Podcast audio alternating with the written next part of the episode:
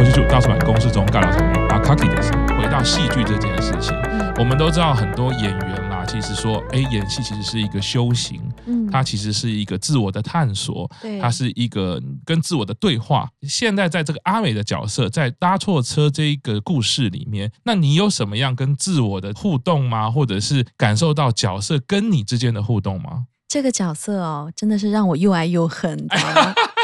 但是又很享受，就是恨的就是你。虽然他跟我自己的生命的一些旅程有类似的重叠，是，但是我说又爱的是什么呢？是阿美，她被好几个男人爱着，被她从小青梅竹马的哥哥，嗯，被雅叔，是，还被石君麦。哦，啊，被他的经纪人是是，是，就在阿美身边都围绕着很多男人爱她，嗯，但不代表我身边没有男人爱。我每次上台，我说我的身后有好多男人，然后 在我后面，我觉得很享受。但我不会讲的这个意思，我讲的是我很享受阿美就是被爸爸的疼爱。哦。嗯，我觉得搭错车，他其实跟大家分享的就是跟父亲之间的一份很深的情感。嗯嗯嗯。那其实，在我自己的生命里面，嗯，嗯，我跟我自己的父亲其实是有很大的考验的。OK。嗯，那我的父亲，其实我从小，因为我们讲说父母那一辈，他们有自己的人生选择，是，嗯，所以对于孩子来说，当然我觉得是一个你没办法做决定，你只能接受。嗯、所以我是在十三岁的时候，我的父母离婚嘛，是，那我们分开。只要是这个家庭父母是分开的，那我觉得对于一个孩子来说，就是会容易有很多分裂的状态.包括内在有很多的不安全感，嗯、包括内在有很多当时父母发生的很多冲突的事件，那对于孩子很多都是照单全收。哇！所以包括看到他们如何吵架，看到他们如何我们讲说各自对我说了一些话，嗯、包括后来因为我是跟我父亲判给我爸爸，嗯，那虽然当时我就很想跟我妈妈住在一起，但是我的母亲觉得说可能爸爸会。在那个当时的吧，是是在那个当下，可能爸爸的照顾会更好。是，但是我的内心又很纠结。是，所以我的父亲又是一个，嗯，我不能说我爸爸是一个比较晚熟型的一个父亲吧。Okay, okay, 对，嗯、所以当时他可能就是，哎，有自己的一些对自己的梦想啊，嗯、然后去开公司啊，然后就有没有太多的时间能够。会来照顾，哇会来照顾这个孩子。嗯嗯、所以对于十三岁的我来说，我觉得在那个时候，我觉得是我很需要被疼爱的。哇，嗯，我印象中，我记得我在读书的时候，我去我一个同学家，嗯，两个人玩玩玩，看电视，我们在聊天，然后他的妈妈回来，然后就问宝贝，你也想吃什么啊？我妈妈帮你去买啊什么的，嗯，你肚子饿不饿啊？然后过一会儿，爸爸就回来了。我觉得那一刻，你知道，那是我多么渴望的一个画面。你当时的我来说，我觉得哇，天哪，我这辈子都不可能会再拥有这个 moment 了。哦，对，那时候的那个小孩，就是忍住眼泪，然后夺门而出。然后我跟我同学说，我先走了。在回家的那条路上，我是哭回家的。哇，嗯，所以我才知道哦，原来我觉得家庭带给这个孩子的很多的一些遗憾，嗯，但让我反而在这个阿美的这个角色上面，给了我我们讲说很多的礼物，嗯嗯嗯，真的是在戏里面，其实像现在雅叔就是演我父亲的亚叔爸爸的这个演员，他叫王博森啊，那其实大家都知道，嗯，博森老师他其实在台湾的音乐剧，他是一个非常非常我们讲说非常资深的长辈。前辈，他真的到现在哦，我们从开始这部音乐剧开始排练到现在，嗯、他每天都会传早安图给我，他每天都会关心我。但对于我而言，很多孩子对不对？觉得说，哎，父母传早安图，然后心里会觉得说，哎呦，嗯、呃，会烦呢。但是我有一天，我突然从另外的一个角度会感受说，哎，他传给我的每一天，原来偷他都会想我一次。我一看到他会很想我，我们回来了，我们都会一起吃饭，然后会一起聊天，有时候会去一起去做一些有趣的事情。包括我们每一次排练的时候，我跟他的戏是 one take，哦，排练都是 one take，哦，排练都是哪个点眼泪下就是眼泪下，我们连彩排都一模一样，哦，彩排跟正式演都一模一样，哦。所以我就会非常知道，就是在我的内在里面，我是多么重视跟父母之间的这一份爱的。是是是。所以我觉得这部音乐剧，当然因为疫情的关系，嗯、其实我们也已经从我们第一场到现在，已经将近也走了有四五年了。嗯嗯。但是因为中间，其实我们讲说，全世界都中间 暂停了这两三年哦。嗯嗯。但是对我们的内在自己的生命来说，是一个很棒的一份。疗愈。是，嗯，我觉得我自己在这个角色上获得了很多很多的爱，嗯嗯，获得了很多，有很有一种幸福感，是，因为觉得每一天都可以能够被长辈这样爱着，然后在乎着，是是，因为真的很弥补了我小时候的那一份，因为孩子都很需要被重视嘛，会被关注嘛，是，可是那个。时候是对于我的成长的这个过程是留下遗憾的，会是匮乏跟欠缺的，嗯嗯嗯，对，嗯嗯，所以。我自己也在这个过程里面不断的反复的在疗愈，然后在成长。嗯嗯。哦，我现在的那一份安全感开始慢慢的给予自己。嗯。然后这个角色好像跟我自己，就是阿美跟叮当，好像完全就是二合为一了。是是是。哇，真的是我很感谢这个角色。哇，我很享受。我觉得刚刚听到这个历程有非常多的不容易哦，因为因为当叮当讲到自己十几岁那一段的过往的时候，其实对于很多人来说是不太容易。说出口的，对，听的过程中就可以发现说，哎，叮当竟然可以用这么样平稳、这么样安定的声音去说了过去的这个故事。其实一开始我相信很多人会是意外的，但是呢，后来呢，看到了叮当对于这个角色的描述，来自于这个角色的礼物，嗯，我们可以理解到，就是哎，也是你自己的勇气带你走向了这个角色。我们可以说，整个事情其实是你决定的嘛。当你这个勇气带你走向这个角色，他回应了你这样的礼物之后，他将你可能生命中原本匮乏的、原本需要的，他一次的给予你。嗯，诶，所以我我看见一件事情，就是我们每一个人的生命历程中，一定都会有一些创伤，嗯，可能都会有各自的议题。对，我相信大家都是不容易的。嗯，但是呢，我们如何的往前踏，对，往前走，然后在。每一个位置上去咀嚼我们可以接受到的东西，有的时候它就会弥补也好，甚至多给你一些礼物也好，嗯，对，所以我觉得这是非常难得的。那也透过这个看到了，就是这个音乐剧呢，戏剧本身它不再只是戏而已，好像跟叮当的生命它其实是连接在一起的。对，因为你也同时真正是一个女儿，嗯，真正有一个父亲这样子在烦你。对，对，我觉得这个东西是超越作品本身的。对，甚至可以说，我觉得我们人活一世啊，如果能够遇到这种属于生命的艺术的时刻，我觉得这是最难能可贵的。那不不只是说多少人买票进来，不只是说我的演技怎样，不只是说我唱的怎么样，对，能够将自己的生命的重要的部分跟这个角色结合在一起的时候，嗯，我觉得那才能达成叮当你刚刚讲的彩排什么时间点就哭嗯。一模一样。One take，因为你在很认真的对待你的生命，嗯，那当然这个角色也就被认真对待了。Yeah. 所以我觉得这样的戏剧其实看到的不会只是单纯的戏剧而已，是。一定会是人跟人之间很重要的时刻，嗯，很重要的那个情感的珍贵啦。对对，我刚刚题外话，刚刚想到就是说，每天早上都传简讯，就是博生老师也是蛮用心的哈，非常，他为了要担任父亲，就是做到底了，对不对？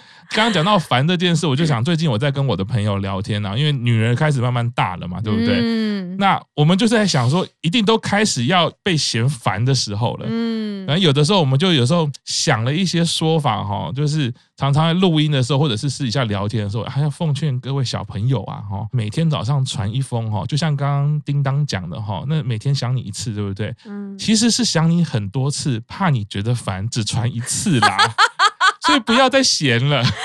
大家互退一步嘛，对不对？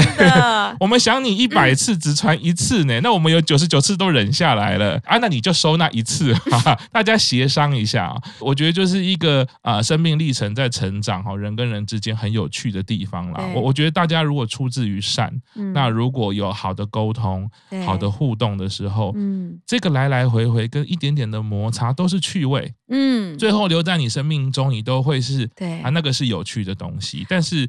我我觉得就是刚刚这个真的是很不容易，因为当你扮演阿美这个角色，可是你又说到年轻的那一段回忆的时候，会不会有情绪有的时候 hold 不住的时刻啊，或者是说哇，忽然觉得悲从中来那样的感觉呢？会的，刚开始彩排的时候，嗯。嗯，我会怕我比较 over，我讲的那个 over 是情绪的 over，因为那个情绪就直接来就来了。啊。我觉得舞台剧、音乐剧的演员，因为大家观众是直接看得到的，嗯，所以你那个感觉没到就能看得到，你到了你就是到了。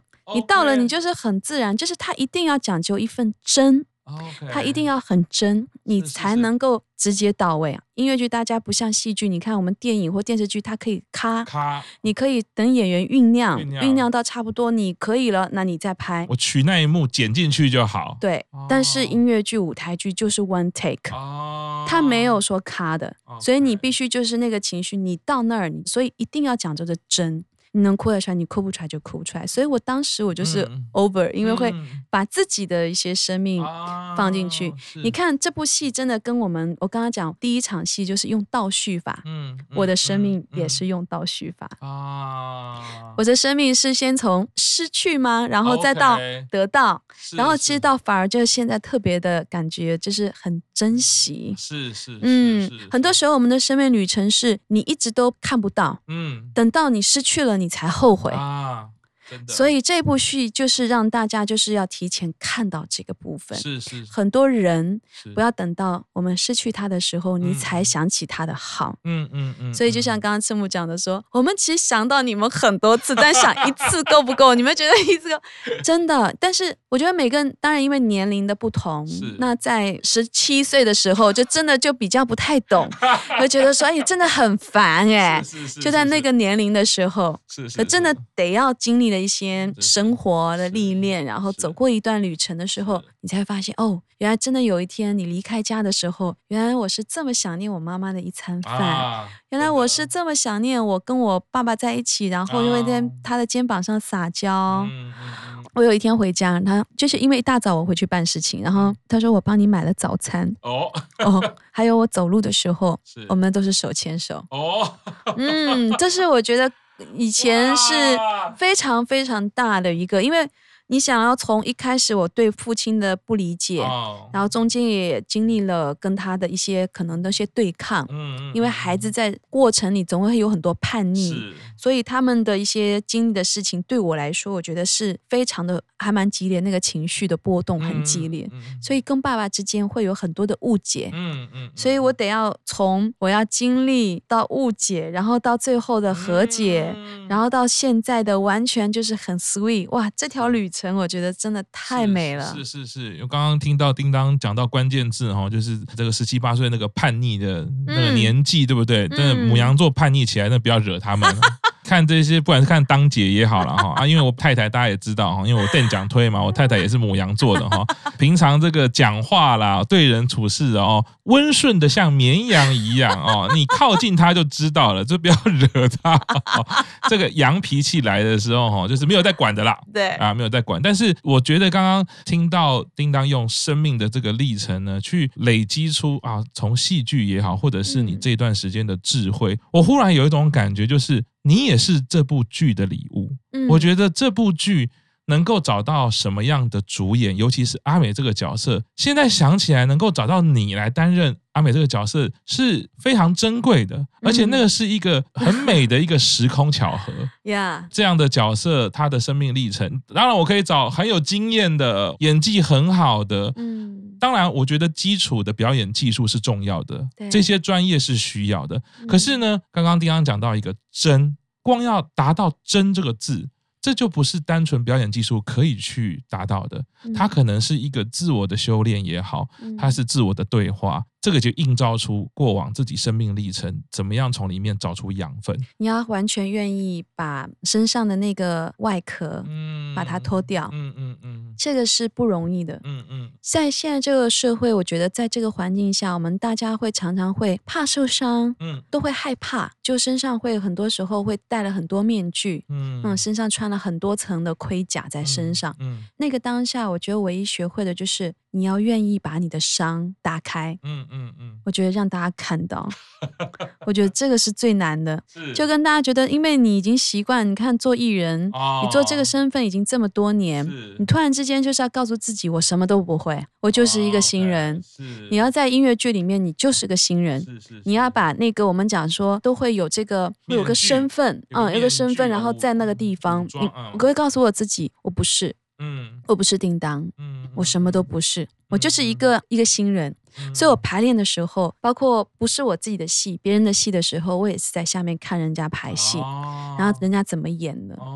有完全就是要离开歌手的这个包袱。我们讲说脱下偶包哈，脱下脱下包袱，我觉得这个是 对艺人来说是一个非常非常不容易的一道坎。嗯嗯嗯，你如何愿意？我觉得这个角色也真的是音乐剧让我能够愿意。嗯哦，OK 啊，这样也很好。嗯嗯，所以这也是让我告诉自己，其实我们的生命不需要完美。嗯，我们只需要完整就好了。是，所以你看，我可以因为唱歌嘛，其实都一样。你在台上唱歌，原来唱歌你不光只是说只有一种表演。嗯嗯嗯。唱歌它可以有很多种表演。是是。我觉得让这份工作让它变得更加的有趣，嗯，更加的丰富。是。而且它又可以能够带给生命旅程的很多很多你从来都没有看到的东西。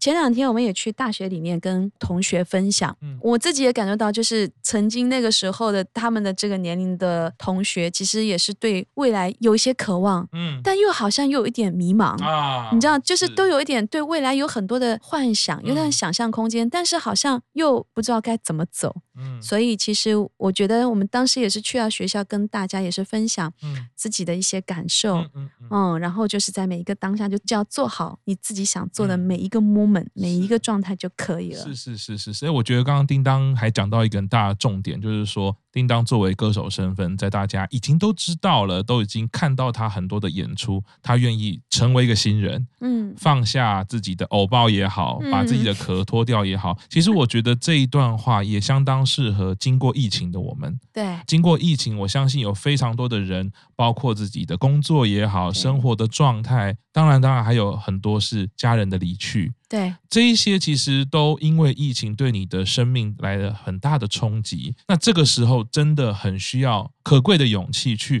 重新再来，嗯、我们重新出发。所以我觉得这这是在冥冥之中，不管是这个剧对于叮当是个礼物，叮当对于这个剧是个礼物，或者在疫情之中，叮当累积的这一些智慧，嗯，听起来对于很多现在地球上的人们，哦、我们把它翻译成各国语言好了，其实都很需要。要哎，我觉得，我觉得整个地球，像国外的朋友也好，我觉得大家经历的很多事情，其实都回归到这个最简单、最简单的，我们怎么重来？重来，我们怎么重新出发？嗯，然后我们放下过去的自己，因为必须放下的。对，疫情这几年啊，对。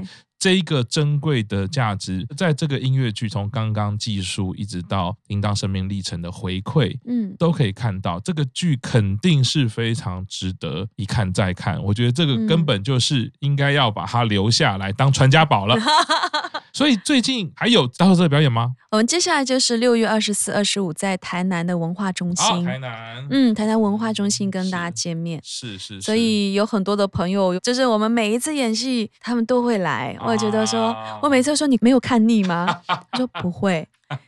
真的，你在过程里看到大家一起哭、一起笑，然后跟着每一个演员的那个呼吸在里面。是是。我每次听到大家最有印象就是拿纸巾的 的声音，我觉得嗯，下面的大家在跟着哭，这样。是是。我觉得相信台湾的朋友一定可以展现出一种力量给叮当看到了。我们二十年来哈，那个最有名的就是台湾人看周星驰啊星爷的电影，我们都看不下二十次的。所以我觉得一个剧一刷再刷是没有问题的啦，嗯，对，所以六月二十，六月二十四、二十五、二十五在台南的文化中心啦。对，最后就是觉得哦，要这个再回应一下哈，嗯，叮当说到在整个音乐剧里面，他放下了壳，放下了偶包。那这件事呢，我可能要稍微这个提出不一样的看法，嗯啊，不要以为他在演唱会舞台上就很有偶包，没有，我跟你说，他作为歌手也是没有什么偶包的。看叮当的表演最爽的就是这个，说老实的，不管我们尾牙也好啦，各种表演啦，大家觉得是来看明星的，觉得是来看歌姬的，结果到了现场，哇靠，是一起来玩的。哎、欸，我们有一次还记得我们去那个桃园那个打球那个棒球，啊那个、对对对对对对对对对，我们去开去表演，对对对对对对，那跑全场。基本上看叮当的表演最容易有惊喜。因为会有意料之外的东西啊！当然我知道那个演唱会组可能很头痛，对，大概在小巨蛋能够同样的歌再唱一次，也大概只有你了。而且把耳机拿掉，我们这个故事也是我常常跟大家分享的。这是一场现场表演最精彩、最可贵的地方，因为这是没有蕊的东西，这完全就是靠着。艺人当下神来一笔，忽然想到我们那个小巨蛋演唱会的时候，大家都已经唱完了，然后导播就一直在耳机说：“不行哦，要罚钱哦，要罚钱哦，可以咯，可以咯。”接下来听到脏话，为什么？因为我们看到叮当在前舞台把耳机拿掉，然后说：“你们想听什么？想听什么？”然后这个舞监就只能说干。然后，其实老实说，我觉得我们一直以来合作，就是跟叮当在舞台上最开心的部分是，其实叮当这样的个性哦，他抓到了非常多音乐人的那个本性。嗯，我们在舞台上当然要专业，我们在舞台上当然要执行好专业的任务，没有错。可是我们都是爱音乐的孩子，嗯，都是希望狂放嘛，希望想玩什么就玩什么嘛。对，真的是这十几年，叮当这种个性可以满足很多音乐人啊。当然事后可能叮当比较辛苦啦，可能导播组啊、经纪人 就要来骂骂人啦、念念人啦、哦罚罚钱啦，哈。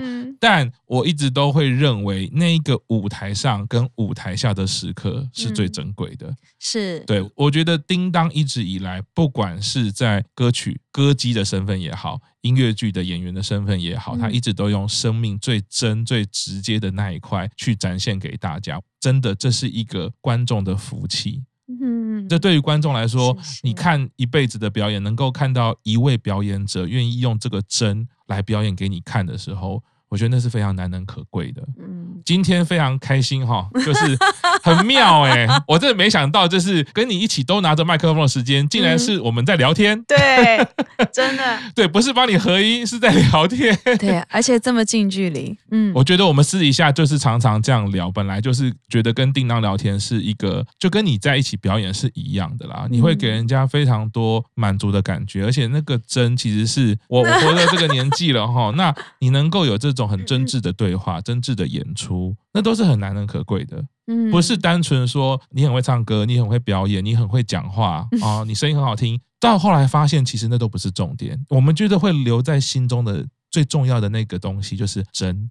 叮当就是一个很真的家伙。对，虽然有时候会搞一些麻烦，但反正是别人的麻烦嘛，对不对？我无所谓，我无所谓。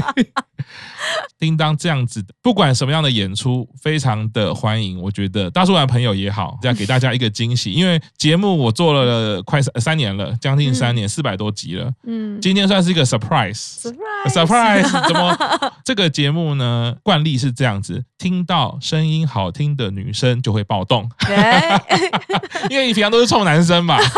对，所以我们之前有请过一位合音老师，哇，就稍微暴动一下啦。啊。对，所以今天竟然请到。歌姬叮当啊、呃，音乐剧演员阿美叮当啊、哦，不管哪一种身份的叮当，从刚刚的聊天，我觉得大家都可以感受到最真的叮当，其实一直以来都在大家的面前，都在舞台上。嗯，所以有时间就赶快哈，票给他买下去哈，车票给他买下去，台南文化中心哈，赶快去看哈，嗯不管几刷啦，我觉得这都是值得的啦。也谢谢大家，就是可以来我的 FB、我的 Ins，然后留言。啊、是是是。嗯，大家有时候也会有很多的，可能有些告白，嗯哦、我接受告白。